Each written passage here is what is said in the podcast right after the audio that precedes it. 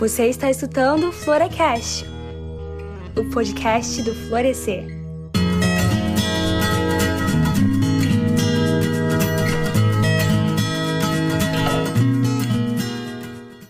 Olá, pessoal, sejam todos muito bem-vindos a mais um Florecast, o podcast do Florescer.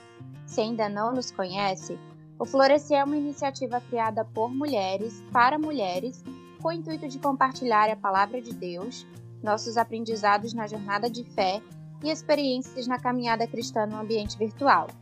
Isso não quer dizer que nosso podcast seja apenas para mulheres. Muitos temas abordados são de conhecimento geral e gostaríamos de convidar também os homens a nos acompanharem nas nossas redes sociais e podcast. Então, Enquanto escuta esse episódio, aproveita para seguir o arroba Nosso Florescer no Twitter e Instagram. E não se esqueça de seguir nossas colaboradoras também. Lá nós realizamos sorteios, postamos trechos de estudos compartilhados nos nossos grupos e muito mais. No episódio de hoje vamos falar sobre idolatria. Essa palavra é uma transliteração do termo grego eidololatira, formada por duas palavras. Se a pronúncia não estiver muito boa, vocês me perdoem porque eu não falo grego. A primeira parte da palavra, eidolon, significa imagem ou corpo, no sentido de representação da forma de algo ou alguém, seja imaginativo ou real.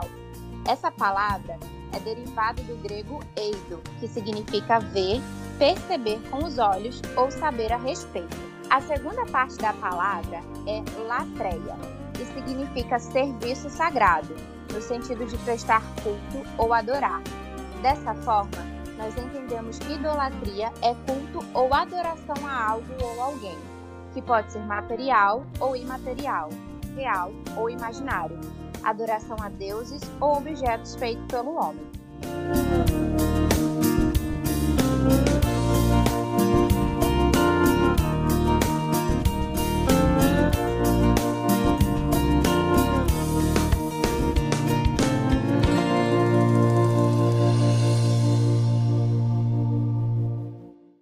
Agora que você já sabe um pouquinho mais sobre o tema desse episódio, vamos conhecer as participantes e falar mais?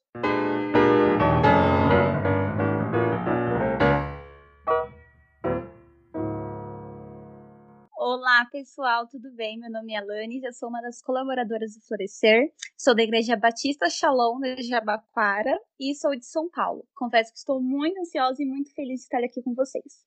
Oi, gente, eu sou a Bruna Santini, moro em Atlanta, congrego na Igreja Videira e eu estou muito feliz de estar aqui com vocês para mais um episódio do Florecast. Oi, pessoal, eu sou a Karen, uma colaboradora Florescer também. Eu sou de São Paulo e eu sou da Assembleia de Deus e eu também estou muito feliz por estar participando desse episódio. Oi, pessoal, eu sou a Karina, eu moro em João Pessoa, na Paraíba e sou membro da primeira Igreja Batista de João Pessoa e eu vou ser a host desse episódio. Oi, gente! Eu sou a Lilian, sou de Angra dos Reis, no Rio de Janeiro, frequento a Igreja Batista e estou muito feliz por estar em mais um episódio do Florecast. Vamos que vamos! Oi, gente! Eu me chamo Sara Duarte, sou de Teresópolis, Rio de Janeiro e frequento a Igreja Pentecostal Restauração Divina e fico muito feliz em estar aqui mais uma vez.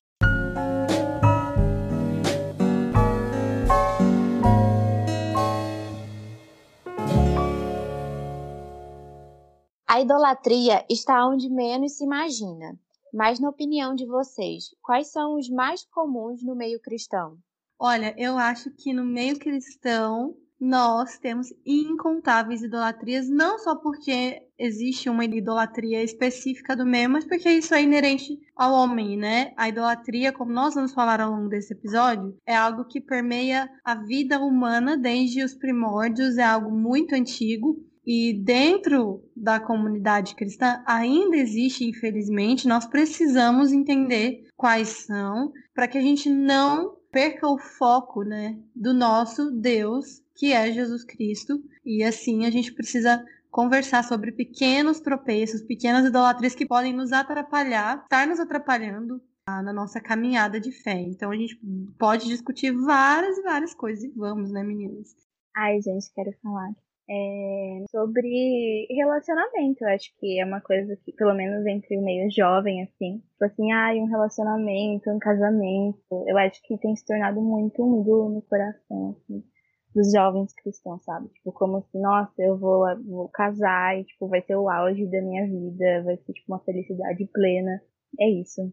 Não mentiu. Realmente a, idolatria a casamento e relacionamento, meu Deus, é uma das piores hoje em dia. As pessoas têm essa sensação de que para desempenhar a sua vida e, e como cristã até ela precisa casar, que ela só vai estar completa quando ela casar, que ela a felicidade dela só vai vir quando casar, só vai vir quando casar, ter filhos e ter aquela família margarina. E às vezes não é assim. Isso na verdade nem é bíblico. Existem pessoas até que foram chamadas para o celibato.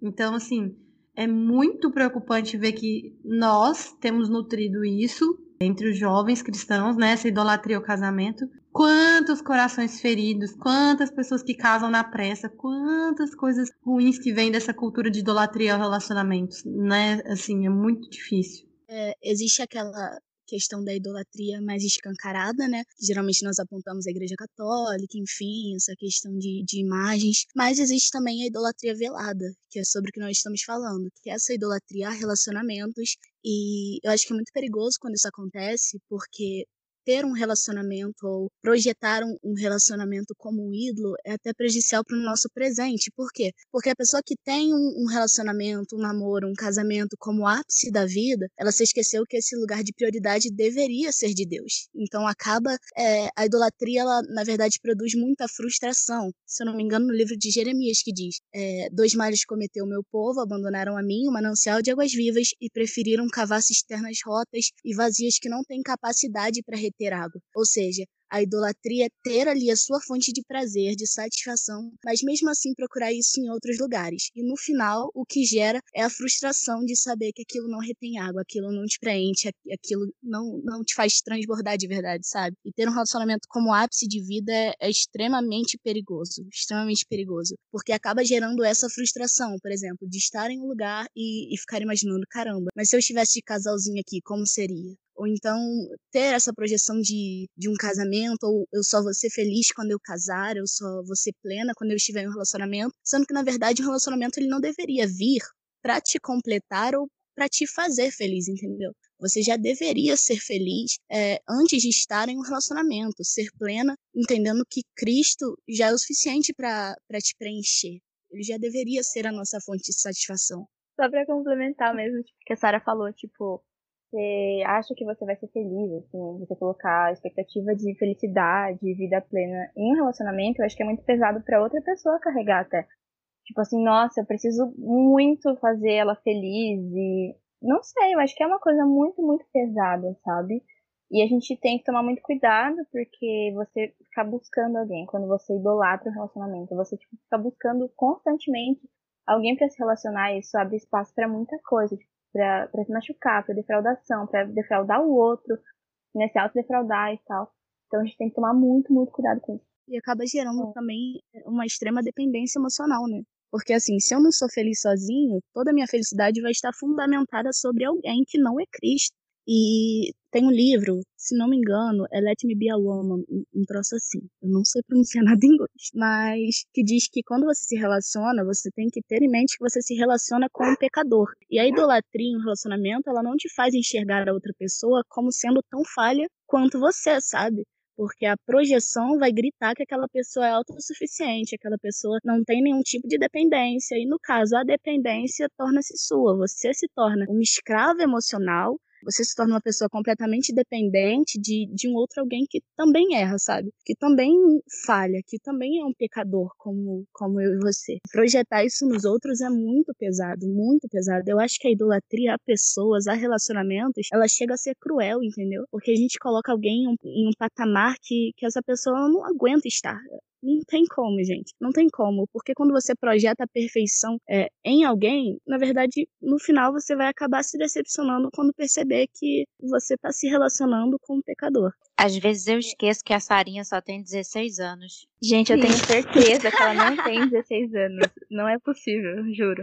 Karen é, é muita sabedoria para uma pessoa tão nova. Achei as falas perfeitas até agora. O interessante é que vocês falando disso me lembrou de uma frase é, de Confissões de Agostinho, onde ele fala assim: Pois te ama pouquíssimo aquele que ama qualquer coisa junto a ti, a qual não ama por amor a ti. É, ele fala isso, e eu acho que essa frase, essa fala dá pra gente embasar muito bem o que é a idolatria. É qualquer coisa que a gente ama muito, que a gente ama junto ao Senhor, a qual a gente não ama pelo Senhor. Por exemplo, quando a gente ama um relacionamento, mas não ama esse relacionamento pelo Senhor, porque o amor do Senhor é que vai mediar a partir do momento que a gente se converte. O amor do Senhor, ele vai mediar todos os nossos relacionamentos e todas as nossas intenções. Então, tudo aquilo que a gente ama, que não tem essa intermediação entre nós e o amor do Senhor, que a gente não ama por amor ao Senhor, ela já, já é uma defasagem no nosso relacionamento com Ele.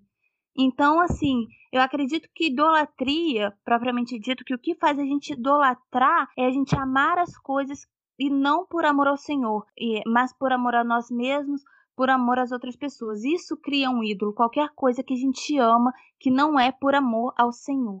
Gente, algo que chama muito a minha atenção nisso que a Lilian falou é que o nosso coração é a fábrica de ídolos. Se nós pararmos para analisar, a gente julga tanto aos católicos que adoram santos ou um pedaço de imagem, mas nós acabamos criando nossos próprios altares, nossos deuses, colocando sempre algo ou alguém em primeiro lugar em nossas vidas, não só relacionamento, como nosso emprego, quem é mãe, às vezes o, o filho, e como a Bíblia fala, conhecer a Deus vai muito além dos estudos, mas é nós termos um relacionamento com Ele, porque quando nós temos um relacionamento com Ele, nós buscamos ter fidelidade a Ele, e a idolatria ela entra e mostra o quanto nós somos infiéis com o Senhor também.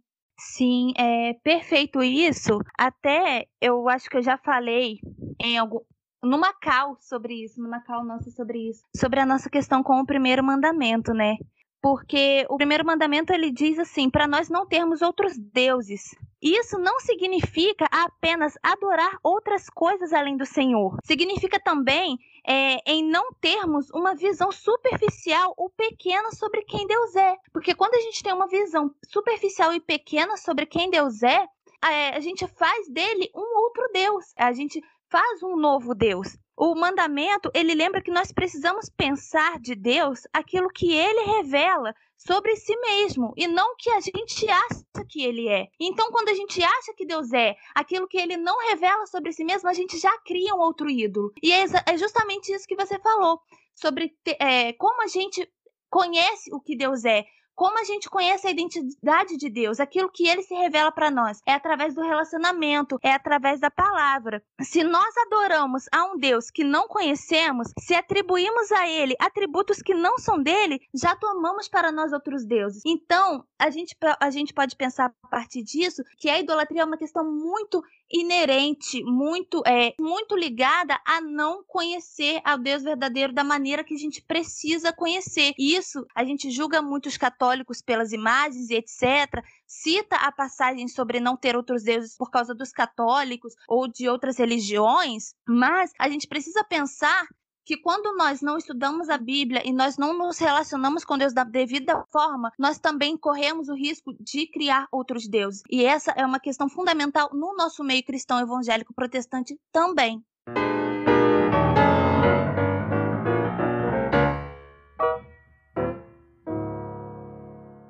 Mas sobre o que a Alanis falou, é, eu gostei que ela citou essa questão da fidelidade, porque por diversas vezes nos escritos bíblicos o Senhor vai nos apresentar como noiva, é, vai ter a representatividade de um casamento. E um pilar para um relacionamento bem, feliz e saudável é justamente a fidelidade. Quando eu olho para Ezequiel 16, eu vejo o Senhor apresentando é, Israel, vai apresentar ela como criança, desprezada, ninguém a amou, mas o Senhor passou por ela, acolheu, e quando ela tomou idade para amar, o Senhor a tomou por noiva. Só que mais adiante o Senhor vai falar sobre o declínio de Israel e vai dizer que ela ela se mostrou pior do que a meretriz, porque a meretriz ainda recebe paga pelo que faz. Agora Israel estava se relacionando com outras coisas e abandonando, negociando seu casamento por coisas fúteis, por coisas banais. E a verdade é que isso mostra muito sobre o quanto nós, nós trocamos o Senhor, na verdade. A gente troca ele por um relacionamento, a gente troca ele por um celular, a gente troca ele por momentos de prazer. Eu acho que a idolatria ela está intimamente ligada com essa questão de prazer. O objetivo, eu penso que a finalidade da idolatria seja geralmente essa questão de prazer, sabe? Suprir o meu prazer. Quando eu olho para o Éden, eu também observo isso. Porque a necessidade do homem, naquele momento, era suprir o seu prazer. Tanto que, quando a serpente apresenta o fruto daquela árvore, ela vai dizer que, que é um fruto muito bonito, muito vistoso, e o homem vai pegar para si, o homem vai comer do fruto, porque a idolatria está intimamente ligada, a idolatria se estabelece no Éden, ele está intimamente ligada com essa questão de, de satisfazer ao seu eu, sabe? A idolatria, na verdade, é uma projeção dos nossos prazeres, é uma projeção daquilo que, que nos atrai. Quando a gente projeta essa questão do prazer acima do Senhor, isso já revela o quanto nós ainda não, não entendemos nada sobre ele, sabe? Porque se nós realmente conhecêssemos o Senhor intimamente, eu tenho a certeza absoluta de que nós não o abandonaríamos por nada nessa vida. Se nós realmente conhecêssemos o Senhor em sua essência, em todo o seu caráter, embora nós não iremos conhecer ele plenamente nesse mundo terreno, mas a gente pode adquirir o máximo que puder enquanto estivermos aqui. E se a gente realmente conhecesse o Senhor, essas coisas se tornariam tão secundárias, sabe? Nós não inverteríamos essa ordem, porque, como a Lilian disse, a idolatria também ela tem por objetivo reverter um parâmetro divino, que é o, o, primeiro mandamento, amar ao Senhor sobre todas as coisas. A gente acaba revertendo isso, é por isso que a nossa vida começa a desabar de tal maneira que abre-se um abismo e quando a gente vai perceber, por vezes na, na hora a gente nem percebe o quão prejudicial é, mas depois quando você vai analisar, você percebe que por coisas tão banais, sabe, tão idiotas, assim por dizer, a gente acaba perdendo a, a comunhão com o Senhor, o nosso relacionamento com Ele por coisas extremamente banais. O livro de Oséias, ele me mostra muito isso, ele é um dos meus preferidos, porque ele mostra o quanto nós somos infiéis com o Senhor, o quanto nós rejeitamos o seu conhecimento. É, a gente acaba esquecendo de tudo que ele fez por nós e começamos a adorar outros deuses, mostrando a nossa infidelidade. Se a gente parar para pensar, como a Sarinha falou, nós somos a noiva de Cristo e o objetivo principal da sua criação é que nós rendêssemos glória a Ele. Gênesis nos mostra que Deus criou só pelo falar e disse que tudo era bom. Então ele requer de nós uma vida total de adoração. Se não estamos adorando a Deus e ele não está sendo o centro de nossas vidas, automaticamente nós estamos adorando deuses estranhos ou qualquer outra coisa. O Senhor, ele ordena o profeta, como a Bíblia diz, que ele se case com uma prostituta para que o povo pudesse entender e ver o que estavam fazendo com Deus. E através desse casamento, ele mostra que gostaria que seu povo entendesse a sua palavra, pois a infidelidade deles era tão grande que cegava o povo de qualquer entendimento. A confiança do povo, ele estava tão distante do Deus Altíssimo e estava em deuses estranhos, e isso não muda, ainda que os costumes, a tecnologia tenha mudado, dessa época para aquela época, em pecado nós estamos cometendo as mínimas coisas. Isso não muda até hoje. É, complementando, na verdade, o que a Lilian falou sobre a gente idolatra quando a gente não conhece Deus de verdade. E ela falando, tipo assim, quando a gente não conhece Deus, a gente, tipo, cria outro Deus, assim. Eu acho que a gente cria em Deus a nossa imagem e semelhança. Tipo assim, ah, porque eu acho tal coisa errada. Então, na minha cabeça, como eu não conheço Deus e todos os seus atributos, Deus também acha aquela coisa errada, sabe? Então, a gente depende muito da nossa visão de mundo, sabe? A gente muito coloca a nossa visão de mundo e atribui isso àquele Deus que a gente acha que realmente é Deus e é a vontade dele. E a gente pode ver demais isso no meio cristão. Uma coisa que eu, que eu queria acrescentar aqui é que a idolatria ela começa a se infiltrar na nossa vida de uma maneira muito sorrateira, de uma maneira que a gente não percebe. E quando ela nos domina por completo, é, muitas das vezes a gente está tão preso a aquela pessoa ou aquele objeto ou aquela sensação, aquele aquele prazer, né, que a gente está idolatrando, que a gente passa a usar a Bíblia é, como base para a nossa idolatria, né? A gente pega versículos fora de contexto para dizer não, mas a Bíblia diz isso, então eu tô certo, né? A gente esquece de olhar o texto completo, aquele texto que vai nos confrontar e mostrar que nós estamos errados. É igual é, quando as pessoas falam assim que Deus aceita as pessoas como elas são, porque a Bíblia diz que que Deus é amor e que a gente tem que amar o próximo. Então Deus vai aceitar as pessoas como elas são, só que Deus aceita, só que na verdade ele quer que a gente, a partir do momento que a gente o conhece, a gente mude de vida, que haja uma verdadeira transformação no nosso caráter, na nossa personalidade, nos nossos pensamentos, porque o Senhor ele veio para nos transformar, para nos limpar e purificar de todo pecado. Então, o Senhor ele ama o pecador, mas ele abomina o pecado. E é isso que a gente tem que ter em mente, né? É, a gente precisa se livrar de tudo aquilo que rouba o lugar de Deus e a gente tem que parar com essa mania horrorosa de querer usar a Bíblia para justificar os nossos erros e os nossos pecados, porque isso, infelizmente, tem tomado conta do meio evangélico.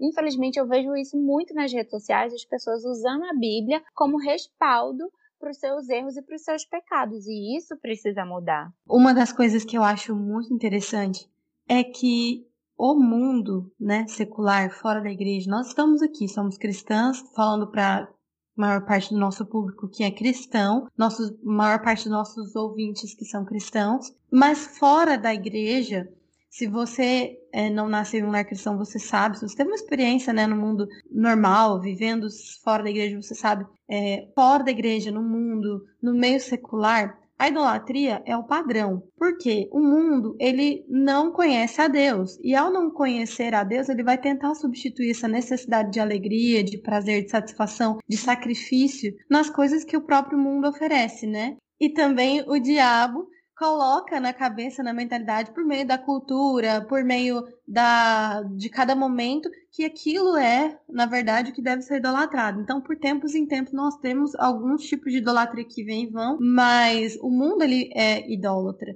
Quando nós nos convertemos, nós descobrimos que a nossa fonte de alegria, de prazer, de é, felicidade e o único digno de todo louvor, adoração é, é o Senhor, é Jesus, é o nosso Deus. Por que, é que nós cremos isso? Porque Ele é o único verdadeiro Deus. Nós enxergamos que Ele é o único que é capaz de suprir todas as coisas que nós precisamos. Ele é o único que é capaz de nos dar a alegria que nós precisamos. E Ele, na verdade, é o verdadeiro Deus. Todos os outros são deuses falsos. Só que com o passar do tempo, nós somos consumidos, porque nós vivemos no mundo, nós somos consumidos, seja pela cultura, seja pelos nossos conflitos internos, nós somos tentados a olhar para aquilo que nos promete uma alegria e nos promete uma satisfação. Quando nós fazemos isso, nós perdemos nosso coração e caímos na, na, idolatria. Em um dos livros que eu li a respeito disso, existe uma citação de, um, de uma pessoa que eu não sei falar o nome direito, é Tocqueville, eu acho. Eu li no livro Deuses Falsos, do Tim Keller, que diz que quando você tem uma alegria imperfeita desse mundo e edifica toda a sua vida com base em tal alegria, isso é a idolatria. Quando você faz isso, por mais inofensivo que seja a atividade, você está cometendo esse pecado. A raiz, uma coisa que eu acho muito interessante é que a idolatria ela nunca é um pecado que vem desacompanhado tem muitos pecados assim que são congruentes, que estão ali, sabe, que acompanham. E muitas das vezes a idolatria é uma raiz. Mas a raiz mais profunda, além do problema da idolatria, é a nossa falta de compreensão de que Deus ele é suficiente, ele é bom, ele é perfeito, ele é o nosso pai, ele nos ama. Então, como eu citei no começo, ah, nós temos uma idolatria no meio cristão, que é a idolatria do casamento, que essa é uma idolatria permitida, porque no mundo também tem isso. Eu já vi, por exemplo, várias pessoas falando que teve uma entrevista específica de uma atriz que me marcou, que ela falou: não, eu vou me casar porque, né, tem que casar. Mas eu, eu acho muito bacana essa ideia de você casar com uma pessoa, evoluir e passar para a próxima. Então, essa é a mentalidade dessa pessoa. Porque para ela o casamento é uma utilidade, é aquilo que vai trazer uma satisfação. Não é nada do que o Senhor disse que era. E por isso é normal você terminar, você vai casar pensando nisso, né? E essas pequenas coisas que você vai ver na sociedade entra também na nossa vida depois de cristãos. Como a Karina acabou de falar, nós até usamos a Bíblia para justificar. Inclusive, em uma das minhas conversas com a Lilian esses dias, a gente estava falando sobre como a idolatria atrapalhou o nosso conceito de honra. Hoje nós não sabemos honrar as pessoas com medo de idolatria, porque em muitas igrejas é, verdade. É, a honra é um pretexto para você idolatrar o pastor e o líder, para ele ser o Deus da sua vida, para ele governar o que você vai fazer, o que você vai pensar, ser inquestionável e você tem que dar tudo para ele. E isso acontece, infelizmente, nas igrejas. Então, contaminou, até o princípio da honra foi contaminado pela idolatria, porque o Deus que está ali recebendo as ofertas e os sacrifícios, ele é insaciável. Outra idolatria que nós não falamos ainda, que a Karina perguntou, né, quais são as mais comuns, a gente falou de casamento, outra que eu queria citar é a idolatria política. Nós vivemos em um momento em que não existe, não existiu idolatria maior do que nós vivemos hoje dentro da igreja brasileira, a política. Isso é muito grave, porque as pessoas grande parte das pessoas da igreja evangélica não enxergam isso, não enxergam como idolatria, enxergam como algo normal. Ora, a minha visão escatológica e eu creio que a maioria das visões também, nós cremos que Jesus ele é o príncipe da paz, ele vai vir para governar e o governo perfeito vem dele. E que antes disso haverá sim perseguição contra cristãos. Isso é promessa, nós seremos perseguidos. Se você faz de tudo e deposita a sua esperança, toda a sua, sabe, todo seu, a sua esperança mesmo em um político, de evitar, porque você tem medo de passar por perseguição, e deposita nele a fé, como se ele fosse realmente a, o Messias, como existe essa idolatria clara, não, não precisa nem provar. Você está cometendo pecado de idolatria e, o pior, uma idolatria que é avassaladora que você tem pessoas que saem da igreja por causa da idolatria política, são expulsas da sua igreja por causa da idolatria política, são recriminadas dentro da igreja por causa da idolatria política. Isso atrapalha o funcionamento da igreja, é um perigo muito grave que nós vivemos hoje.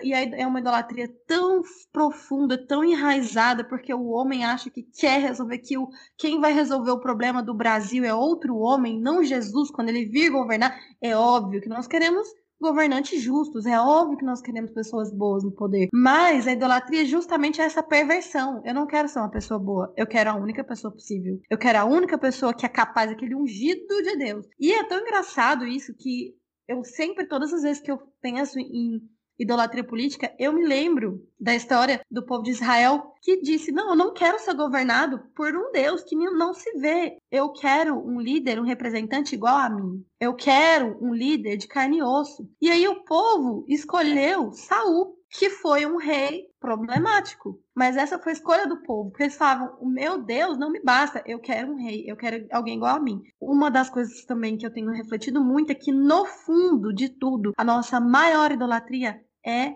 ao eu, ao meu prazer, ao que eu quero, ao que eu amo, ao que eu gosto, ao que vai Sim. voltar a mim. Até mesmo quando nós temos problemas, sabe? Certos tipos de idolatria que você fala, cara, mas eu sou a vítima. Por exemplo, tem algumas idolatrias, por exemplo, idolatria à culpa. Quando a culpa governa a sua vida, quando você é uma pessoa que vive culpada 100% do tempo que você não entendeu a graça, e você é uma pessoa que acha que viver debaixo de culpa é o que Deus quer para você, porque você acha, não, eu preciso viver debaixo dessa culpa. Eu preciso viver me recriminando, me diminuindo. Você idolatra a culpa. A culpa é o seu Deus.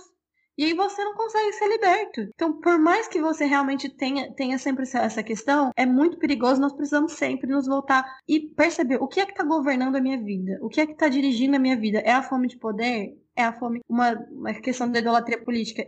Tem gente que realmente entrega as suas vidas, correm risco de vida por causa da idolatria política. Isso é idolatria. Se sacrificam, sacrificam as suas vidas, sua saúde, seus familiares. O Tim Keller também fala nesse livro algo muito interessante, que em busca do poder, do sucesso, muitas pessoas sacrificam suas famílias. Então você não vai sacrificar como era antigamente uma criança no altar de um deus, de Moloch. Você vai sacrificar o seu filho porque você está preocupado demais com o trabalho. É um sacrifício moderno. Ele às vezes não vai envolver sangue, mas é um sacrifício, é uma idolatria e tem muitas consequências negativas. Realmente, o que a Bru disse, foi muito assertiva em suas palavras, principalmente nessa questão do mundo, porque o padrão do mundo é a idolatria.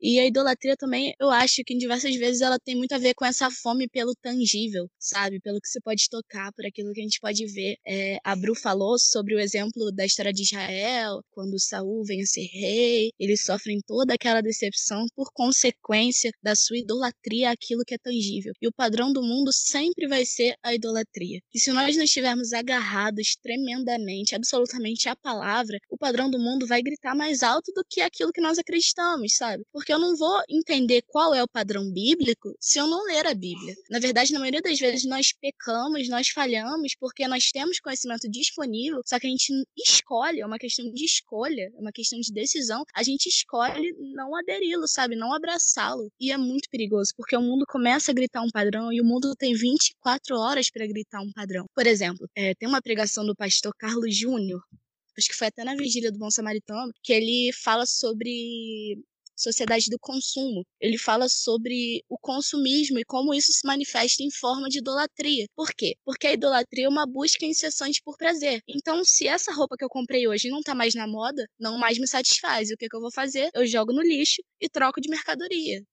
Isso se aplica em diversas áreas. Ele fala como isso se aplica também é, na questão de relacionamentos, de pessoas. É, quando alguém não cabe mais no meu padrão de vida, quando alguém não me satisfaz mais, eu jogo no lixo e troco de pessoa. Porque as pessoas idolatram o seu prazer. O mundo sempre vai idolatrar a questão do prazer. Só que Jesus é relacionamento, sabe?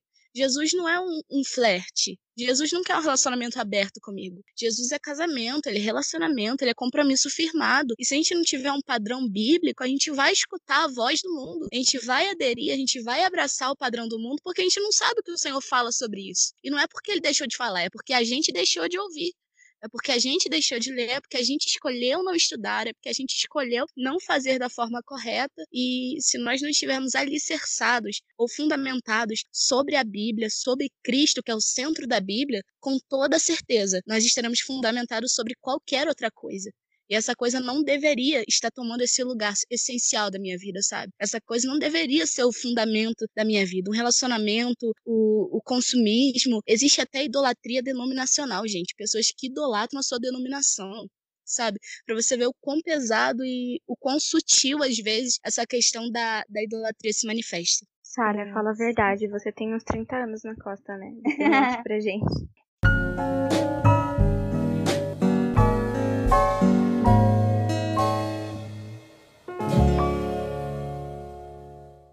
Bom, gente, foi muito interessante o que a Sarinha falou, porque a idolatria ela é muito ligada ao nosso problema relacional com Deus e principalmente as coisas é, básicas do nosso, de como nós podemos manter esse relacionamento, porque o nosso relacionamento com Deus é mantido em quê?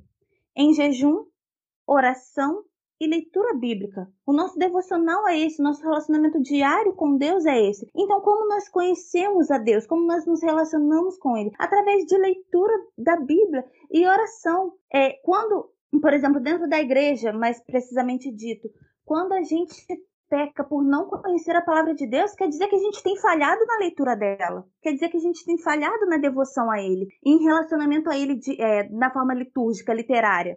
Quando a gente peca por buscar outros prazeres, quer dizer que a gente tem falhado em oração, quer dizer que a gente tem falhado em contemplação, em satisfação em Deus, em ter um relacionamento. Então, ambos, eu acredito que ambas essas formas de idolatria, que todas as formas de idolatria, elas seriam é, erradicadas se nós nos dedicássemos a um relacionamento profundo com o Senhor, a um relacionamento verdadeiro, porque Ele é a nossa plena satisfação. Como nós podemos é, ser, é, ser cristãos e não encontrar plena satisfação em Deus? já que ele é tudo para nós, ele deveria pelo menos ser tudo para nós. Então, quando a gente peca, cai nesse pecado de idolatria, a gente está falhando em princípios básicos do cristianismo, em princípios básicos de relacionamento com Deus. Então, acho que a gente precisa rever a forma com que nós estamos nos relacionando com o Senhor. Qual tem sido a nossa forma de relacionamento? O que a gente tem feito com os nossos devocionais, com os nossos cultos, com o nosso momento de contemplação divina? Porque é lá que nós encontramos o nosso prazer, porque é lá que nós encontramos o nosso preenchimento, sabe? O que nós temos feito com o nosso tempo de leitura da palavra, porque é lá que nós encontramos conhecimento de quem é o Senhor para nós não, não o confundirmos com outros deuses. Então, o que nós temos feito com isso? Isso me, isso me faz refletir muito é, dessa forma, sabe? No que a gente tem feito com o nosso relacionamento com o Senhor para cair nesse pecado de idolatria. Amiga, é a Karen também falou algo. Eu acho que foi a Karen, sim, que ela falou sobre é, a gente tentar encaixar Deus no nosso mundinho, né? Não lembro se foi a, a Karen ou se foi a Karina. Mas, enfim, essa questão de não ter o seu momento devocional e não ler a Bíblia, não ter o seu momento de oração, ela também faz com que a gente crie essa imagem desse Deus, que por vezes ele é um Deus meramente utilitarista, a gente deve falar disso mais à frente, é um Deus moldado segundo os nossos padrões, sabe? A gente tenta adequar Deus à nossa caixinha, a gente tenta fazer com que ele se encaixe à nossa caixinha de desejos, de, sabe, de prazeres, de vontades. E como a Karina falou, a gente pega versículos isolados, a gente faz, sabe? A gente cria um roteiro em cima disso para tentar criar um Deus que, na verdade, ele é só uma, uma cópia dos nossos desejos, ele é só a projeção dos nossos prazeres.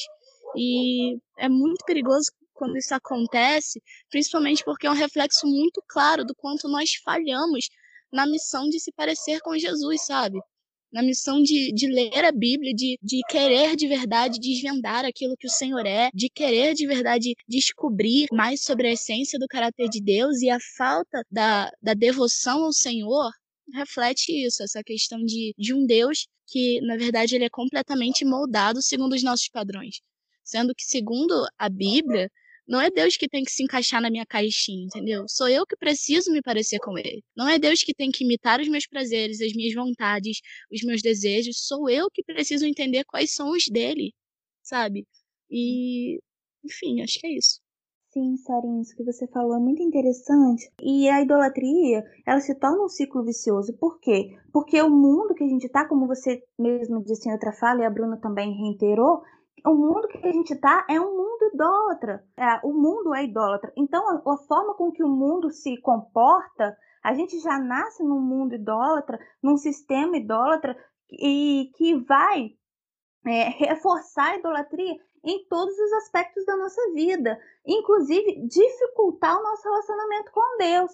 É, a gente vive numa cultura assim, e, por exemplo, a cultura da pressa, da, é, uma cultura utilitarista, uma cultura da pressa, ela vai fazer com que nós é, pensemos o seguinte: poxa, agora não dá para fazer devocional, que é um parâmetro de relacionamento básico com Deus. Poxa, agora não dá para fazer devocional, eu não tenho tempo. Por quê? Porque eu preciso trabalhar, porque eu preciso, eu preciso estudar, porque eu preciso, eu tenho outras coisas para fazer, eu preciso mexer, mexer na rede social, eu preciso, sei lá, responder as pessoas do Twitter, e, e etc. A gente, as nossas ocupações, elas vão revelar quais são os nossos ídolos. As, aquilo que a gente dedica tempo, aquilo que a gente dedica a, a, o nosso tempo, aquilo que a gente gasta o nosso tempo, ela revela os nossos ídolos, aquilo que quais são as nossas intencionalidades. Então, quando a gente gasta mais tempo com coisas que não são por amor ao Senhor, que não são feitas ao, ao, Senhor e por amor ao Senhor, aí está revelado também o nosso ídolo. E quais são os ídolos desse século? Eu posso citar o dinheiro, o trabalho, o, o relacionamento, tudo aquilo que a gente gasta o nosso tempo e a nossa energia, mais do que a gente gastasse com o Senhor e não fazendo por amor ao Senhor, como até mesmo parafraseando o que Agostinho disse, a gente vai se revelar em um ídolo. E o nosso mundo é, é, extremamente idólatra e vai reforçar e vai estimular essa idolatria em nós, dizendo que a gente só é importante se a gente tiver um emprego uau, um emprego super bacana, que a gente só é importante e necessário se a gente tem um casamento, se a gente já é casado, e, e, e, esse nosso desejo de sermos importantes para o mundo vai revelar a idolatria do nosso ego. E é esse o ponto, sabe? Porque tudo que a gente faz, mesmo que seja para agradar o mundo, a gente está fazendo porque a gente preza a nossa própria estima, a gente preza o nosso próprio valor. E aí é, está a raiz da idolatria. Somos nós mesmos, nós somos idólatras e nós idolatramos a nós mesmos. Toda vez que a gente quer agradar o mundo, é para que as pessoas enxerguem em nós pessoas agradáveis, a gente vê aí a idolatria do nosso ego. Pois as pessoas vão enxergar uma pessoa, ah, uma pessoa bitolada por estar fazendo devocional, sabe? Aí você já vê que você está idolatrando o mundo porque você deseja que o mundo idolatre a você. Esse é um problema, sabe? Esse é o problema. O nosso ego, é, ele é tão frágil que, ele precisa ser é, amaciado o tempo inteiro. E quando a gente se relaciona com o Senhor, a gente não é amaciado o tempo todo.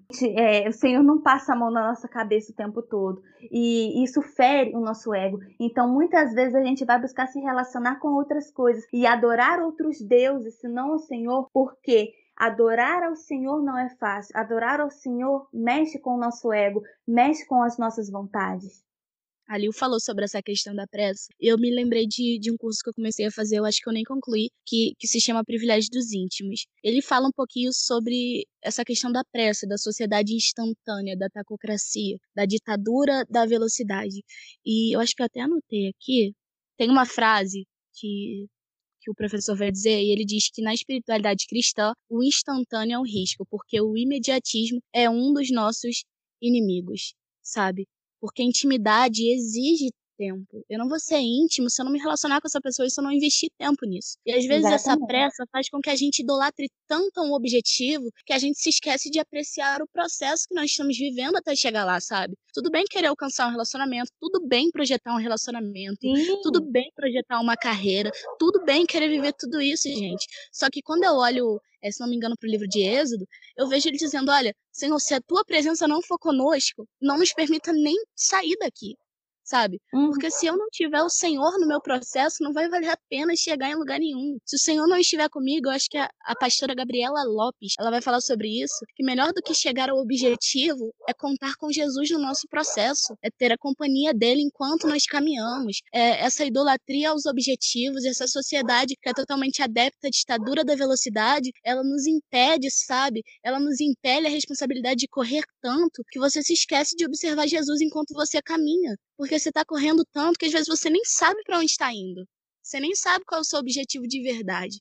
Sabe? Você nem estabelece uma meta de verdade, mas você está tão agarrado a essa pressa e, e a essa correria desenfreada que você se esquece que o objetivo da sua vida é a glorificação do nome dele. Então, antes de alcançar um relacionamento, antes de construir uma carreira, antes de alcançar aquele emprego, aquela faculdade, ou aquele curso que eu tanto quero, eu preciso entender que isso também precisa girar em torno da glorificação do nome do Senhor.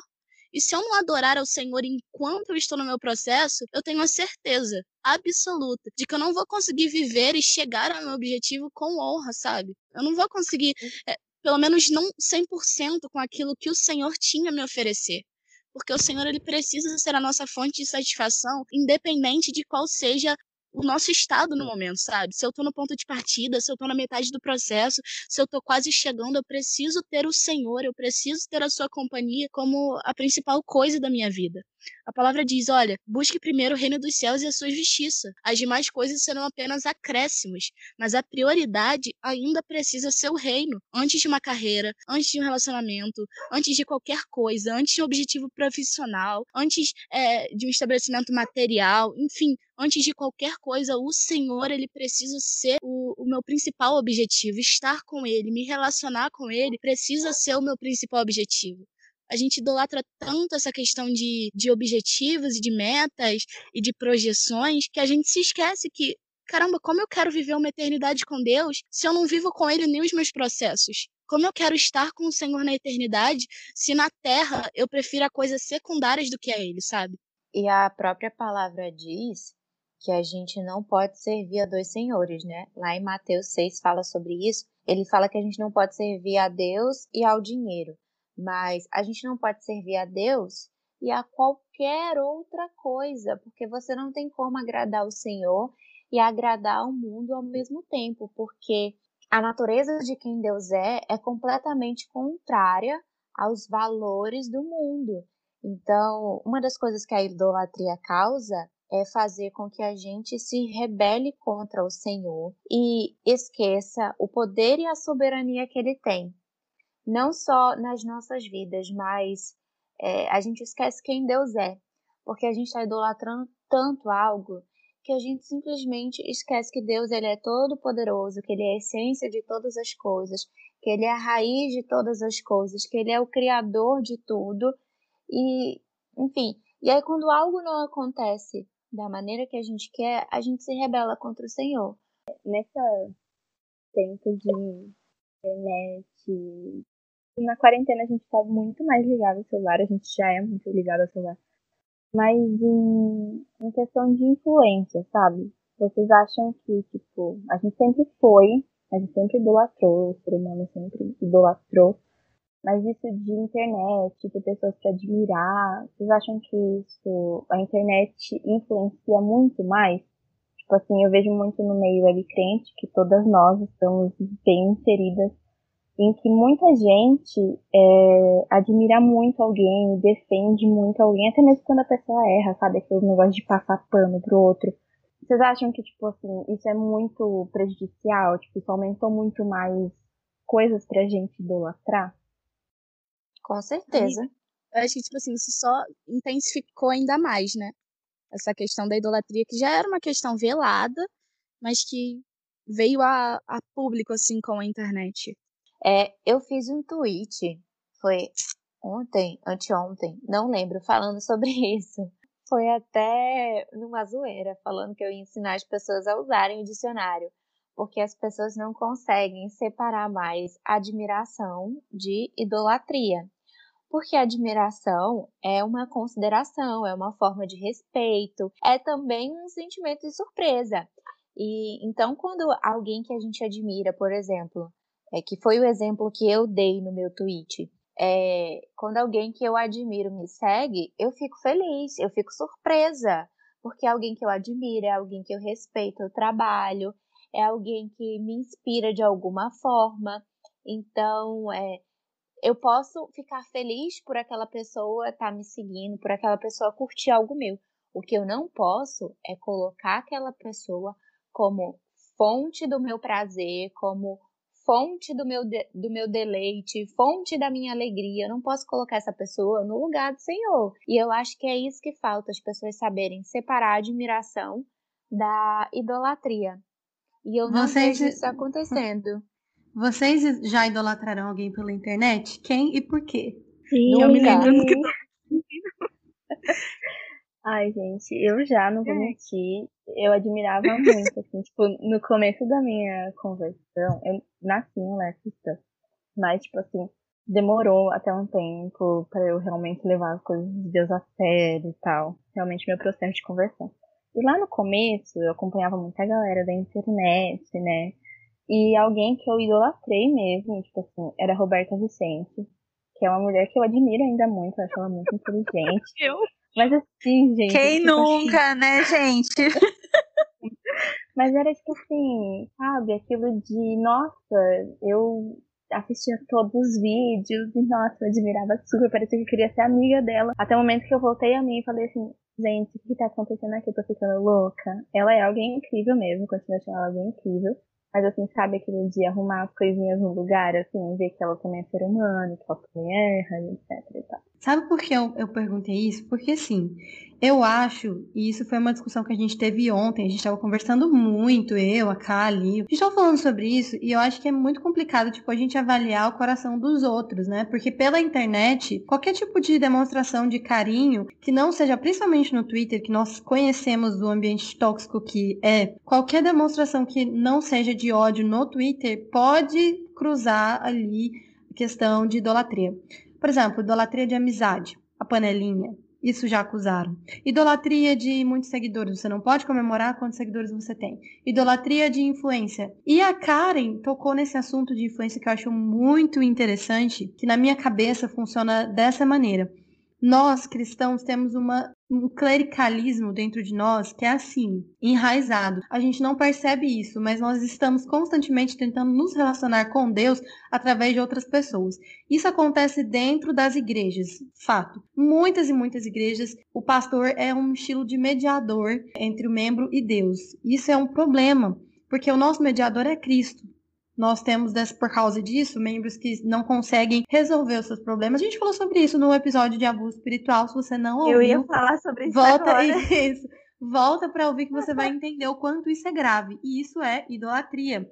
Óbvio que o ser humano ele sempre vai buscar a forma mais preguiçosa de ter o que ele quer. Então, qual é a forma mais preguiçosa para o ser humano hoje manter essa idolatria de influência sem precisar levantar a bunda do sofá e ir para uma igreja pela internet na caixinha de pergunta do Instagram do seu influenciador favorito, né? Isso é um dos aspectos da influência que, óbvio que com essa, esse mundo pós-pandemia, que está tudo muito mais virtual, isso vai se intensificar. Cabe aos influenciadores explicarem que o que eles falam não é uma verdade absoluta. E existe, óbvio, muita confusão na cabeça de muitas pessoas em relação a isso. Pessoas que falam, eu não sou satisfeito na minha igreja, porque minha igreja não tem o um pastor tal da internet. Eu não sou satisfeito na minha igreja, porque minha igreja não é a do influenciador tal.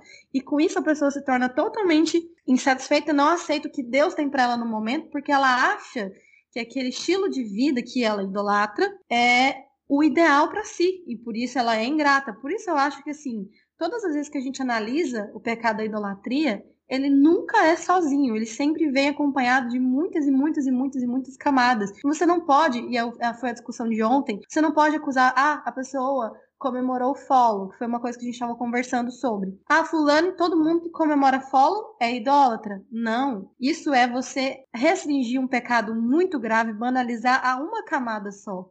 Porque existem pessoas que às vezes é da personalidade dela ser mais emocionada. Eu já falei que eu não gosto quando fazem isso comigo por causa da minha timidez, eu nunca respondo. Mas até o próprio, alguns pastores comentaram num, num tweet que eu fiz perguntando a respeito disso, que eu queria saber o que, que as pessoas pensavam, né? É idolatria ou não é idolatria? De você comemorar a o que, que você acha? E tem várias perguntas. Em nenhuma das respostas você vai achar um padrão de idolatria que consiga ser visível. Porque a internet dá a impressão que o pecado de todos é visível. Mas isso não é verdade. A gente se engana muito nos nossos julgamentos. Porque a internet ela é uma amostragem ali que você fala, putz, o que eu tô vendo é verdade. Então, se fulano comemorou follow, certeza que é idólatra. E a gente cai muito nessa armadilha de julgamento por causa da forma com que a gente olha as coisas. Eu já caí muito nisso. É, como eu falei para vocês, muita gente recrimina quem tem amizade no Twitter. Isso é muito estranho. Porque a pessoa não pode ter amigo. Porque se ela tiver, não tiver amiga, ela tá idolatrando os amigos. Ela tá ferindo outras pessoas que não têm amigos, então é sempre muito difícil. Mas toda essa questão, por exemplo, como eu disse, essa vontade do ser humano de não, de ceder a sua preguiça,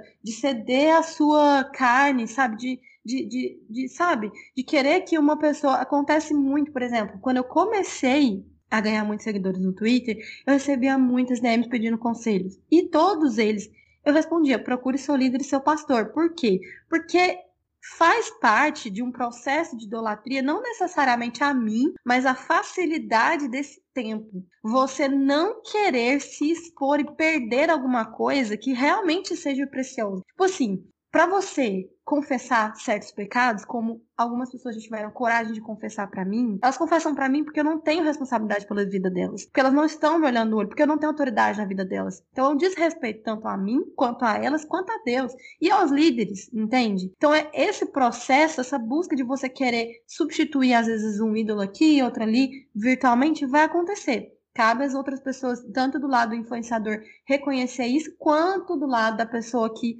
não é influenciadora, entender que ela precisa se voltar à sua igreja, você tem pastor. Por que, que você vai tomar as palavras de influencer que você ama como verdade, para exortar a sua vida? Então, assim, eu considero que nesse sentido, apesar que muita gente reclama, o Twitter é uma das melhores redes. Sabe por quê? Lá ninguém é unânime. Gente, ninguém nada é unânime lá.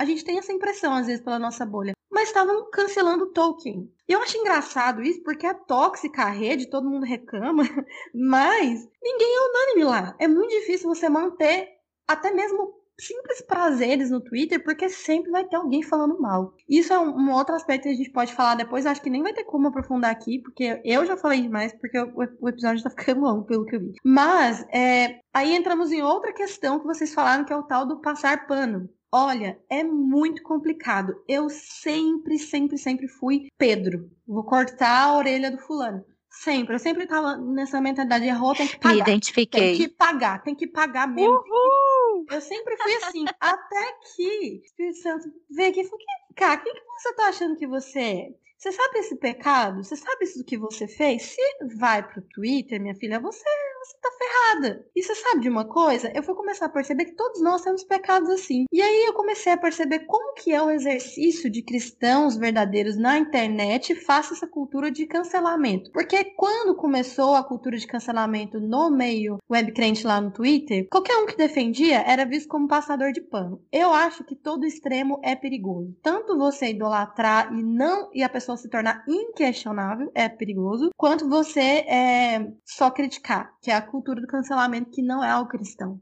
Nós como Sim. cristãos, devemos buscar moderação em absolutamente tudo, tudo na vida. A gente tem que, nós cristãos somos chamados para ser moderados do, do, da hora que a gente acorda e a gente que a gente deita, tudo que a gente faz. E aí o que, que acontece? Eu comecei a refletir e orar, porque eu não queria fazer coro a cancelamento de outras pessoas porque elas erraram, porque isso traz sensação de justiça. Eu sou melhor do que fulano e fulano, sabe? Se o fulano não se juntar ao escrutínio, ele está idolatrando. Claro que vai ter gente, isso existe, existem pessoas fanáticas, e, e, no caso do ambiente virtual, essas pessoas fanáticas precisam ser tratadas aí onde eu entro, na igreja local, porque pecado a gente não trata virtualmente, a gente trata na nossa igreja, na convivência com os nossos irmãos que nós amamos, não com desconhecidos. Então, a, o pecado da idolatria é um deles, né? Que precisa ser tratado com os nossos líderes, assim como todos os outros. A gente não trata pecado virtualmente, porque não existe igreja virtual. Mas acontece. Acontece uma coisa que tem acontecido, na verdade, na minha vida, nesse exato momento.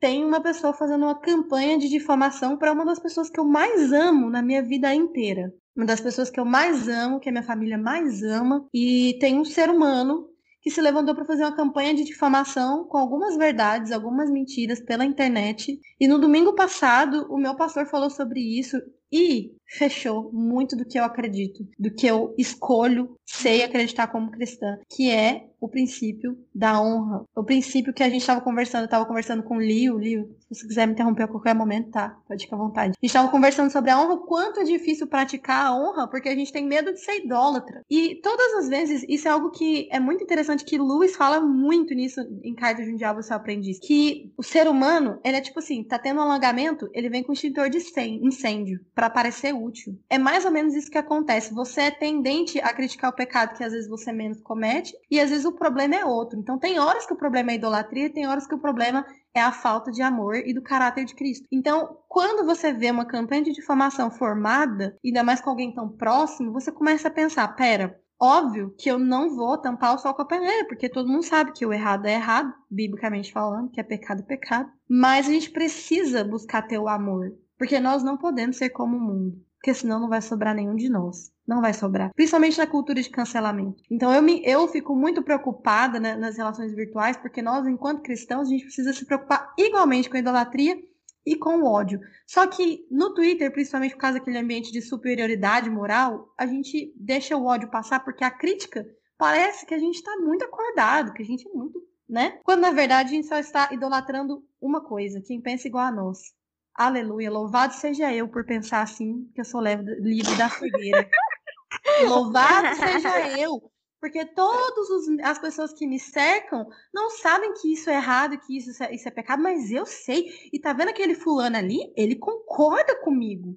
E tem 10 mil likes num tweet de alguém que concorda comigo. Eu tô muito certo. No final, como eu disse, a idolatria sempre é a nós mesmos. É, uma coisa que eu queria falar aqui, com relação à, à frase final da Bru, uma coisa que você falou que eu achei interessante sobre essa questão de ah, eu sigo fulano, fulano postou algo, deu 10 mil likes, então eu tô certo. Eu não sei se foi no documentário da, da Netflix que eu vi sobre o dilema das redes, ou se foi alguma outra pessoa. Eu sei que eu vi em algum lugar da internet alguém falando assim que não é bom que a gente siga só pessoas que concordem com a gente, porque senão nós vamos achar que nós estamos sempre certos. E na verdade a gente erra e muito. Vão ter coisas que a gente vai falar que vai ser muita abobrinha, muita besteira. E a gente precisa seguir pessoas que tenham pensamentos divergentes dos nossos. Porque por mais que você não concorde com a opinião do outro, ele tem coisa sensata para acrescentar também. Com certeza, e essa semana eu estava conversando com alguém justamente sobre isso, que a minha experiência no Twitter é a seguinte, a pessoa me descobre por um tweet que representa exatamente o que ela pensa. Meu Deus, eu sou a melhor pessoa do mundo. Bruna é incrível, perfeita. Aí eu falo, café sem açúcar é horrível. A pessoa fala, não, não tem como.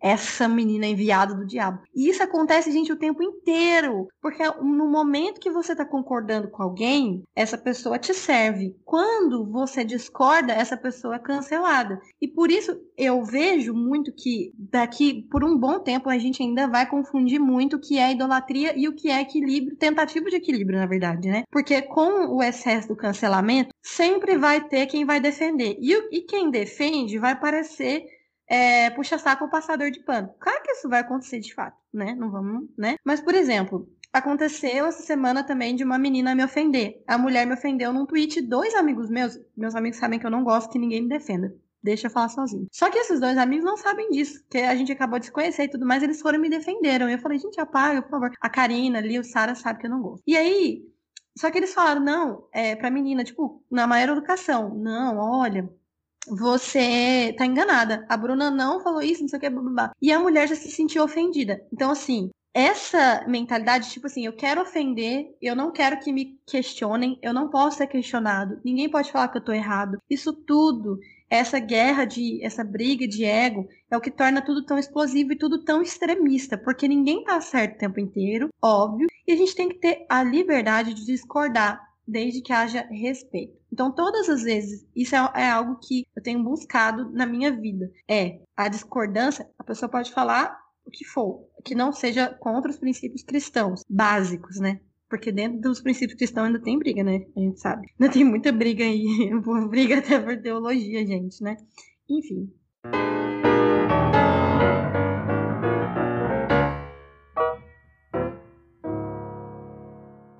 Então a gente briga por tudo. O equilíbrio, na verdade, é você entender que, poxa, existem pessoas que acreditam que tem que batizar a criança, biblicamente falando para ela isso que tem orientação. Amém. Gente, por que, que eu vou ofender alguém que acredita diferente de mim, ainda mais em algo uma das discussões que a gente tem muito, né, Cá? Que você não pode falar sua linha escatológica no Twitter que vem alguém brincar, brigar, zombar, e a gente fala sobre isso e fala assim, gente, pelo amor de Deus, não existe nenhum teólogo que seja humilde e que não reconheça que existe divergência. Existe base bíblica para interpretações diferentes. Então, por que, que eu vou ficar brigando? Né? É verdade. Então, esse equilíbrio de opinião, e como eu falei, essa questão do cancelamento, quanto mais cancelamento tiver, mais a gente vai ver demonstrações por outro lado. Para tentar equilibrar a balança, a gente vai ficar. Aí a gente vive nesse ciclo que é insuportável, essa roda de hamster. Sim, sim. É, inclusive, uma coisa que a gente conversou bastante também foi sobre as pessoas não saberem. Sempre ser tudo idolatria, exatamente porque a gente não sabe muito bem o que é honra, né? O que é honrar as pessoas. Inclusive, eu estava pensando muito, até mesmo a respeito da solidão de alguns pastores. Isso a gente nem conversou, mas por que isso? Porque muitas vezes é, as pessoas confundem a honra com, é, perante o pastor com essa questão da idolatria, do, do puxa-saquismo e etc. E também há algumas figuras nesse sentido, figuras mais conhecidas, né? É, a gente às vezes fica impedido de honrar, fica nessa, nessa segurança assim, poxa, eu não vou lá mandar uma mensagem para fulano ou para ciclano, até o que você comentou sobre o Augusto Nicodemos, né?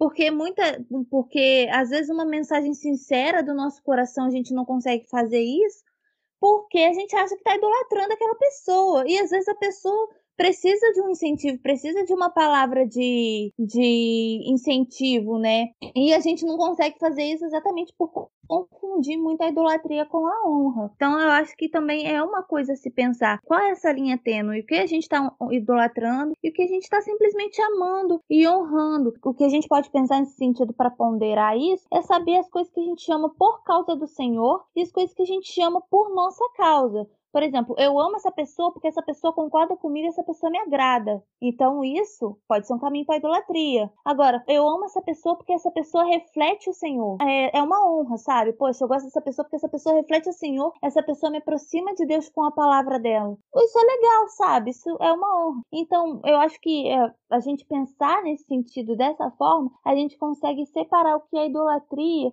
e o que pode ser simplesmente uma honra, um carinho por uma pessoa, sabe? A Lil falou sobre algo que eu contei ontem para ela e eu esqueci de falar aqui, eu vou falar aqui para vocês. Teve. Nossa, ficou com vergonha de dizer isso, que eu sou muito tímida. Mas enfim, quando o Augusto Nicodemos me seguiu, gente, eu fiquei, meu Deus, primeiro, que vergonha, né? Ele vai ver as palhaçadas que eu faço aqui. Graças a Deus não durou muito tempo, né? Eu fiquei com dó, quase dei soft block nele, coitado. Vai ficar vendo coisa de web crente pra quê? Enfim, mas eu me senti assim, honrada, óbvio, né? Muito honrada, mas e eu tinha que conversar uma, uma questão de trabalho com ele e mandei uma mensagem. E antes de mandar essa mensagem de trabalho, eu falei, agradeci muito por ele, por ver o esforço que ele faz para se comunicar com os mais jovens na internet. Eu acho que isso é muito importante, que os, os pastores mais velhos, que já têm mais experiência, tenham esse esforço. E, gente, não é fácil não é fácil você se adaptar à realidade virtual, que é muito pegada. Então eu agradeci muito ele por isso, fiz um texto para honrar a vida dele mesmo. E eu fiquei com vergonha. Depois que eu mandei, eu falei, putz, ele vai achar que eu sou puxa-saco, que eu tô idolatrando, não sei o quê. Se ele achou, não sei. Brincadeira. Mas a resposta dele, gente, me quebrou. Eu fiquei tipo, mano, eu fiquei. Porque, cara, é o Augusto Nicodemos, é um cara que é muito respeitado no Brasil inteiro. E ele me agradeceu com o coração tão contrito, tipo, ele falou: "Muito obrigada, eu estava precisando ler essas palavras de encorajamento. Muito obrigada". E tipo, você eu vi que era genuíno, que era muito genuíno, que não estava falando da boca para fora e que ele realmente precisava de palavras de encorajamento. E os pastores com quem eu converso, com quem eu tido, tenho tido o privilégio de conversar, precisam de, desse encorajamento. E eu pensei, mano, como a gente deixa de honrar os pastores porque a gente acha que eles são autossuficientes que porque eles são pastores, eles estão assim no topo, não precisa de nada, e que a gente vai estar sendo idólatra. Quando na verdade idolatria é você pensar que eles são autossuficientes, que eles não precisam de palavras de encorajamento. Então isso foi uma das coisas que mudou muito a minha percepção a respeito dessa questão de idolatria, porque eu prefiro encorajar alguém que está dando a vida pelo evangelho, está colocando a cara a tapa, tá, sabe? Do que eu ficar com esse medo. não, a palavra de Deus fala que nós não fomos chamados com espírito de medo, mas de amor e de equilíbrio. Então, tenhamos amor e equilíbrio.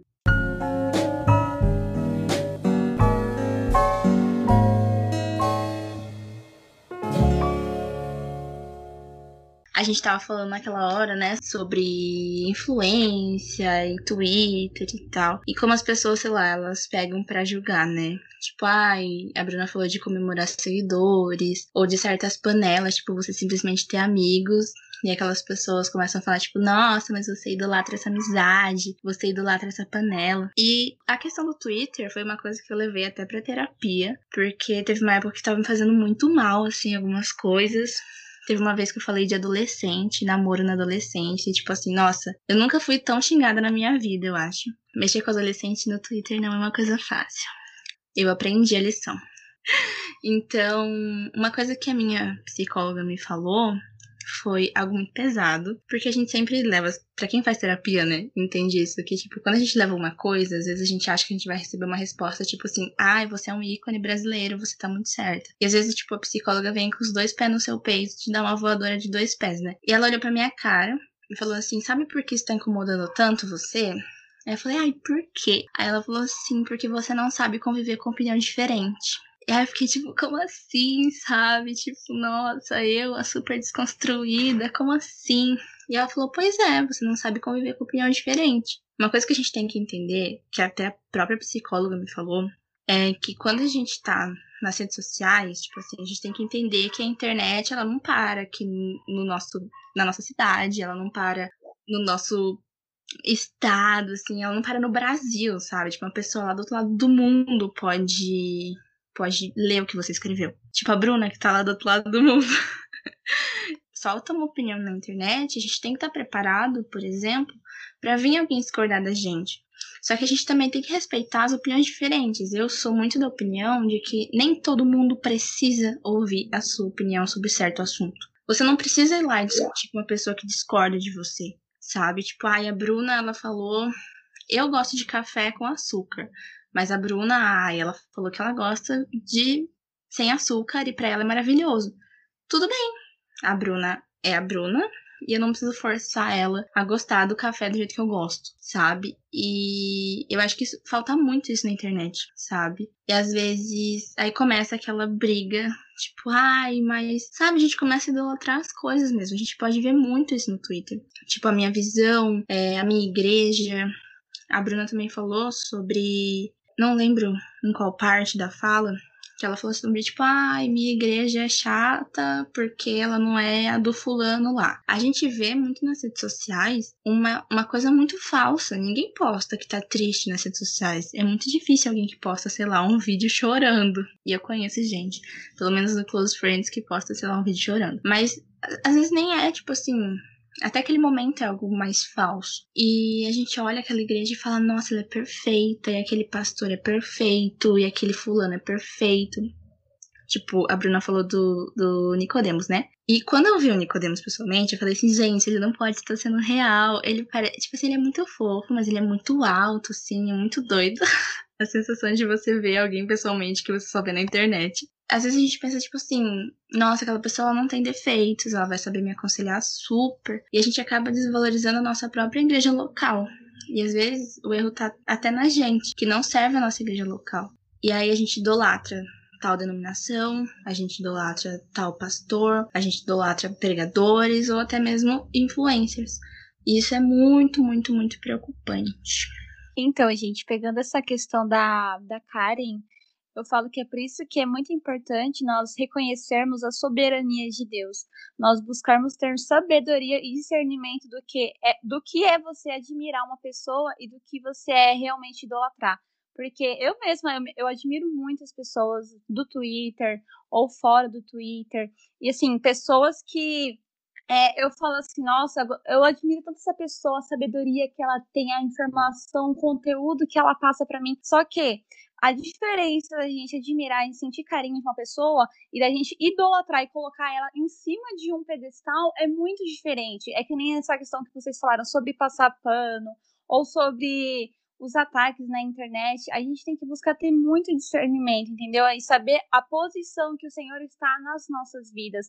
Nós sabermos reconhecer a intenção do nosso coração também. Porque o pastor é, Augusto Nicodemos, ele mesmo, ele fala que nós somos tão maus que antes mesmo de é, começarmos a rejeitar a verdade e o conhecimento de Deus, tudo começa em nossas mentes. Por quê? A gente é, começa a criar nossas próprias teorias, achando que estamos sendo sábios, querendo apenas provar para as pessoas que nós estamos certos. Só que, na verdade, nós estamos errando e criando os nossos próprios ídolos sejam nossos amigos ou as pessoas que nós falamos que admiramos, só que na verdade nós estamos colocando elas em um pedestal. E é isso que nós temos que sempre buscar nos atentar, entendeu? A saber aonde está a intenção do nosso coração. Eu sou uma pessoa muito transparente, eu falo que é isso que nós devemos buscar ser sempre, é ter essa transparência com o Senhor, porque quando nós reconhecemos que nós, que nós somos idólatras e quando nós venhamos, é, vamos buscar o arrependimento, as coisas começam a mudar na nossa vida, porque a gente não fica apenas julgando também, nossa, mas fulano é idólatra, tá idolatrando, mas você reconhece que você também é idólatra, que você também tem um ídolo. O Tim Keller, ele define idolatria como tudo aquilo que deixa de ser bom e torna-se crucial. E, sim, enfim, sim. a pauta é sobre essa questão da, da linha tênue entre admiração e idolatria, embora eu acho que não seja uma linha tênue assim, sabe? Não seja uma linha tão frágil, mas eu acho que essa definição é tudo, de verdade. Porque ele fala que a idolatria é exatamente que deixa de ser bom e torna-se crucial, é aquilo que torna-se uma necessidade urgente. Então, eu não considero idolatria, eu não enxergo idolatria em, em comemorar porque alguém, uma pessoa que você admira, te seguiu. Gente, quando a Sara Pavesse me seguiu, eu fiquei toda boba, entendeu? Eu não considero uma idólatra por isso, sabe? Porque o Senhor conhece a intenção do meu coração. Aquilo foi algo extremamente bom para mim, mas eu entendo que não é uma necessidade urgente, sabe? Quando torna-se crucial, você passa a enxergar isso como, nossa, uma necessidade que se você não tiver, você morre, você deixa de, de estar feliz, a felicidade vai embora, sabe? É tipo aquilo de, ah, eu vou morrer se ele sair da minha vida. Ou, ah, eu não consigo viver sem isso, eu não consigo viver sem um celular, eu não consigo viver longe de tal pessoa. Aí sim é idolatria, porque o meu apego é um apego excessivo. Agora, a admiração, muito pelo contrário, quando eu olho para a Bíblia, eu vejo alguns escritores falando sobre, sobre genealogia, sobre patriarcas, com total admiração e carinho. Citando pessoas que vieram antes com total admiração, porque admiração não é sinônimo de idolatria. E a gente acaba banalizando essa questão da admiração. A Bru ela até falou sobre a questão de enxergar líderes como mediadores, que acaba tornando-se uma, uma questão de idolatria, né? Eu sou filha de pastor então eu, eu, tive que conviver com isso a minha vida inteira praticamente. E realmente, gente, é muito absurdo quando isso acontece, porque, como eu disse, é um peso que a outra pessoa não consegue carregar. E a idolatria tem muito a ver com terceirizar alguma coisa, sabe? Sobre responsabilizar uma pessoa por uma responsabilidade que deveria ser minha. Eu vivo sempre nessa questão de, ah, o meu líder é o meu mediador. Se eu não tiver ele, eu morro. Torna-se uma questão de dependência também. E é um peso que outra pessoa não aguenta carregar, sabe? Porque eu tenho que aprender a viver com as minhas próprias pernas. Eu tenho que aprender a, a viver a vida compreendendo que Cristo deve ser o suficiente para mim em toda e em qualquer instância, não importa qual seja a situação. Quando eu enxergo o líder como mediador, acaba tornando-se perigoso, perigoso demais, porque acaba tornando-se muito pesado. Eu digo para vocês que existem questões que nós não precisaríamos nem conversar com os nossos líderes. Eu não estou falando que você tem que ser completamente independente, você não deve consultar a sua liderança, mas existem questões que nós não precisaríamos levar até o nosso líder se nós apenas abríssemos a Bíblia e lêssemos sabe? São coisas tão óbvias que a gente tem que chegar pro pastor e, enfim, tem que colocar esse peso sobre ele. É um peso que ele não deveria estar carregando e você não deveria estar pondo isso sobre ele, enxergando como um mediador. Por exemplo, eu não tenho que chegar no meu líder e perguntar se fornicação é pecado, se a Bíblia já fala isso sabe? São coisas óbvias, só que a gente lança sobre outra pessoa porque a gente quer responsabilizar outra pessoa por uma responsabilidade que deveria ser nossa. Ele lê a Bíblia mais do que eu, tá bom, ele conhece mais do que eu, ok, ele é mais preparado do que você, mas isso não quer dizer que você não deva buscar preparação. Entende? Ele é mais preparado porque ele buscou ser mais preparado. E se a gente não buscar, tem muito a ver com essa questão devocional também, se a gente não buscar essa preparação, esse aperfeiçoamento em Deus, a gente vai continuar responsabilizando outras pessoas por suprir aquilo que para nós é necessidade urgente. Quando a pessoa torna-se algo crucial na minha vida. É quando eu digo que eu não consigo viver sem ter alguém do meu lado. Mas espera aí, antes dessa pessoa chegar na minha vida, eu já existi. Então por que, que eu não consigo viver sem ela? Sabe?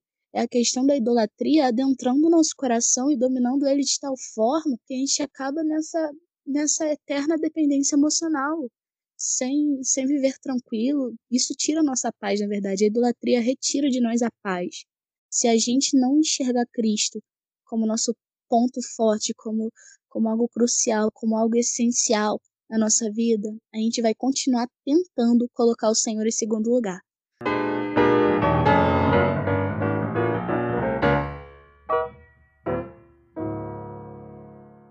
Vamos falar sobre idolatria dentro da igreja. Aquelas coisas que acontecem dentro da igreja e que o povo idolatra demais, como por exemplo campanha. Eita! Falem aí o que vocês pensam Aí é pesado, sobre. hein? Como assim, campanha? Tipo, fazer campanha de jejum e oração? Não, É que eu essas, ia campa perguntar. essas campanhas que a gente vê por aí, campanha disso, campanha daquilo outro, e que as pessoas só vão para a igreja atrás dessas campanhas. Sobre essa questão de campanha, eu acho que eu sempre estive de frente a essa realidade porque eu venho de uma igreja pentecostal. Não acho que seja necessariamente errado. Muito pelo contrário, existem campanhas que eu acho que são tremendamente legítimas. Só que depende muito do conteúdo doutrinário daquela campanha, sabe? É uma campanha que vai me estimular a estar mais perto de Cristo, é uma campanha de oração, é uma campanha de, sei lá, fazer o bem ao próximo, é, tem campanhas de doações, enfim. Essas campanhas, segundo a minha perspectiva, são campanhas legítimas. Agora, campanha que te faz se apegar a outra coisa, senão a Cristo, eu acho que já pode se tornar, já pode, sabe, ser um ponto de partida para a idolatria. Campanha de prosperidade, enfim, essas eu não considero legítimas. Sobre a questão das campanhas, eu acho que é como a Sara falou, eu também vim da Assembleia, gente. Eu sempre fui assembleiana durante anos. Então, assim, eu não tenho nada contra as campanhas desde que as pessoas não venham colocar tanto os cantores, os preleitores, os pastores em um pedestal também. Por quê? É, eu já vi muito, já presenciei muito é, nas igrejas, principalmente pentecostais, a questão da campanha. Eu já vi até um pastor falando sobre isso, onde o destaque era mais pessoa ali que iria ministrar, louvar, do que para Deus. Porque as pessoas, às vezes, exemplo, ai, vai estar fulano de é, na campanha. Então, a maioria das pessoas ou os visitantes iriam pro culto não por conta de adorar a Deus, oferecer um culto racional a ele, mas sim porque fulano estaria lá. Então eu acho que a questão da idolatria entra aí. Eu acho muito engraçado esse negócio de campanha, porque a maioria das pessoas que eu conheço faz a campanha, né? É, ah, vou fazer uma campanha para poder comprar a minha casa. Aí ela vai e consegue comprar a casa. E depois que ela compra a casa, ela fala: Eu comprei a casa por causa da campanha, não é por causa de Deus. Desculpa, eu tô rindo porque eu acho engraçado. Não, mas é verdade. Eu também acho Eu já vi engraçado. muito isso. Ou seja, a campanha deu a casa, não foi é, num relacionamento baseado na graça de Deus. Foi Deus, foi a campanha, óbvio, porque eu me esforcei, né? E aí volta naquilo, idolatria do eu. Eu mereci. Se eu ganhei, é porque eu mereci. Brincadeira. Nós já falamos o que é idolatria, é, citamos exemplos, enfim. E aí fica aquele questionamento: mas afinal, o cristão pode ou não pode curtir determinadas coisas, ter apreço por algo? Até onde que a gente pode ir que não vai ser considerado idolatria? Tem pra mim que crente tem que ser triste. Que coisa horrível. Não pode ter nenhum prazer, nenhuma alegria. É, ser feliz é pecado, vocês sabem disso, gostar das Tem coisas. que ser depressivo. Brincadeira, gente. Misericórdia. Eu amo Ai, essa expressão. A gente vai gravar um podcast sobre crente culture, né? Que é tipo assim, cultura crente. E eu lembro quando eu era criança, a minha mãe jogou fora meus DVDs do High School Musical porque eu tava assistindo demais e falou que eu tava sendo idólatra. Então, na minha cabeça, né, cresci achando que idolatria era gostar das coisas. Então, você não podia gostar de nada. É bem Bru, isso, mãe você raiz. falou, você falou isso e me lembrou de algo, né? Quando você perguntou se alguém já, já idolatrou alguém, e eu disse que eu nunca idolatrei. Mas aí eu lembrei agora qual era a minha idolatria na adolescência. Era a televisão. Eu estudava de manhã, eu chegava em casa, eu ligava a TV e eu ficava horas diante da TV. Ora, eu era muito viciada. Tudo, pra mim a televisão era realmente um deus. E aí a minha mãe falou assim: essa televisão aí virou seu Deus. Eu vou orar pra Deus queimar a TV. Oh, que mãe, que mãe nunca falou isso. Eu vou orar pra Deus arrancar algo de você, pra queimar tal coisa, pra estragar. nunca Isso é fez um tão- terrozinho psicológico. Isso é Aí tão complicado, mano. Nossa, eu acho assim, eu entendo, mas, é, como eu falei, existe um abuso nesse sentido também. Porque eu cresci com uma, uma pastora falando que eu não podia gostar do meu cabelo, senão Deus ia queimar o meu cabelo. Porque se, se eu gostasse do meu cabelo, isso era idolatria. E, tipo assim, adolescente, vaidosa, claro, sabe? É, é, o povo viaja muito nessas coisas. E o que que aconteceu? Eu fiquei com tanto medo disso, porque eu, eu tinha tanto medo de colocar outra coisa no lugar de Deus, que aí eu parei de assistir televisão. E isso teve um efeito até hoje. A coisa mais difícil que tem é eu assistir televisão. Tipo assim, eu paro, assisto um programa, às vezes assisto um filme, e acabou. A televisão fica ali acumulando poeira. Ah, gente, mas olha, é claro que eu idolatrava a TV. Eu achava que eu podia ficar pequena e entrar dentro dela. Não, quando eu era pequena. É, exatamente, gente, claramente. Ai, meu Deus, meu sonho. Enfim, gente, essa é a minha contribuição pro debate. Mas e aí, o cristão Amiga- pode ou não pode gostar das coisas? Claro que pode, gente. Eu gosto de tanta coisa, eu gosto de vocês. Não. É, fofa. Gente, falando sério agora. É claro que a gente pode gostar das coisas. Existem prazeres, existem pequenos prazeres, existem festas na Bíblia, amizades na Bíblia, é, comunhão na Bíblia. Se existe isso, é porque es- essas são coisas do Senhor e que Deus nos deu para que nós possamos desfrutar e contemplá-lo através desses prazeres, a comunhão, as amizades, os relacionamentos, a- as questões, até os bens materiais. Não é pecado ser rico, é pecado idolatrar essa riqueza. E, e quando a gente fala sobre idolatria, é colocar qualquer coisa no lugar do Senhor. Ou seja, essa coisa me dar mais prazer do que o Senhor, essa coisa me, me garante sustento mais do que o Senhor, essa coisa me, é, me garante mais felicidade do que o Senhor. Então, é, é, é, essa é a nossa linha, sabe, de raciocínio. Ter essas coisas, mas aproveitar essas coisas, entendendo que quem deu essas coisas foi o Senhor. E, e aproveitar isso à luz da santidade de Deus. Por exemplo, a idolatria ela vai nos levar a outros pecados, ao pecado da mentira, ao pecado da ganância, etc. Vai nos levar a esses pecados. Então, quando a gente vê que um determinado caminho, um determinado objetivo está nos levando ao pecado, então quer dizer que aí há uma certa idolatria. Por exemplo, eu quero esse emprego, eu quero um determinado emprego, mas esse emprego, a, minha profissão, o meu trabalho nesse emprego é mentir. Então, assim, se eu minto para ter esse emprego, é, o meu Deus não é o Senhor, o meu Deus é esse emprego, porque é Ele que tá me levando a pecar, sabe? É Ele que tá me levando a fazer coisas erradas e abandonar o meu verdadeiro Deus. Eu acho que é isso que a gente pode pensar para saber aproveitar as coisas da maneira certa. Porque há uma bênção, existem coisas que são para o nosso prazer, que Deus deu para o nosso prazer. As amizades e relacionamentos são coisas de Deus. Ser alegre, ser alegre no Senhor é uma coisa boa. E é uma coisa que nós devemos aproveitar, nós devemos desfrutar. É, eu lembro no Antigo Testamento, quanto as pessoas comemoravam os, os, frutos, comemoravam a colheita, comemoravam a abundância, era uma coisa que Deus dava para elas também, sabe? E isso é bom, isso não é um pecado, não é pecado ser feliz, não é pecado é, aproveitar das coisas que Deus dá. Mas é, o pecado é quando a gente confunde e dá lugar a essas coisas a um lugar que deveria ser de Deus, quando a nossa felicidade se resume só a essas coisas, ou a essas pessoas, ou a essas circunstâncias. Acho que é isso. Gente, sobre a questão sobre gostar, é claro que nós podemos, isso é meio que óbvio, só que eu acho que o importante é nós termos o equilíbrio, entendeu? Nós devemos sim buscar sempre examinar o nosso coração e buscar ser atraídas unicamente para Cristo, entendeu? Entender que o Senhor, ele é soberano e tudo aquilo que ele criou é bom, sendo bem objetiva.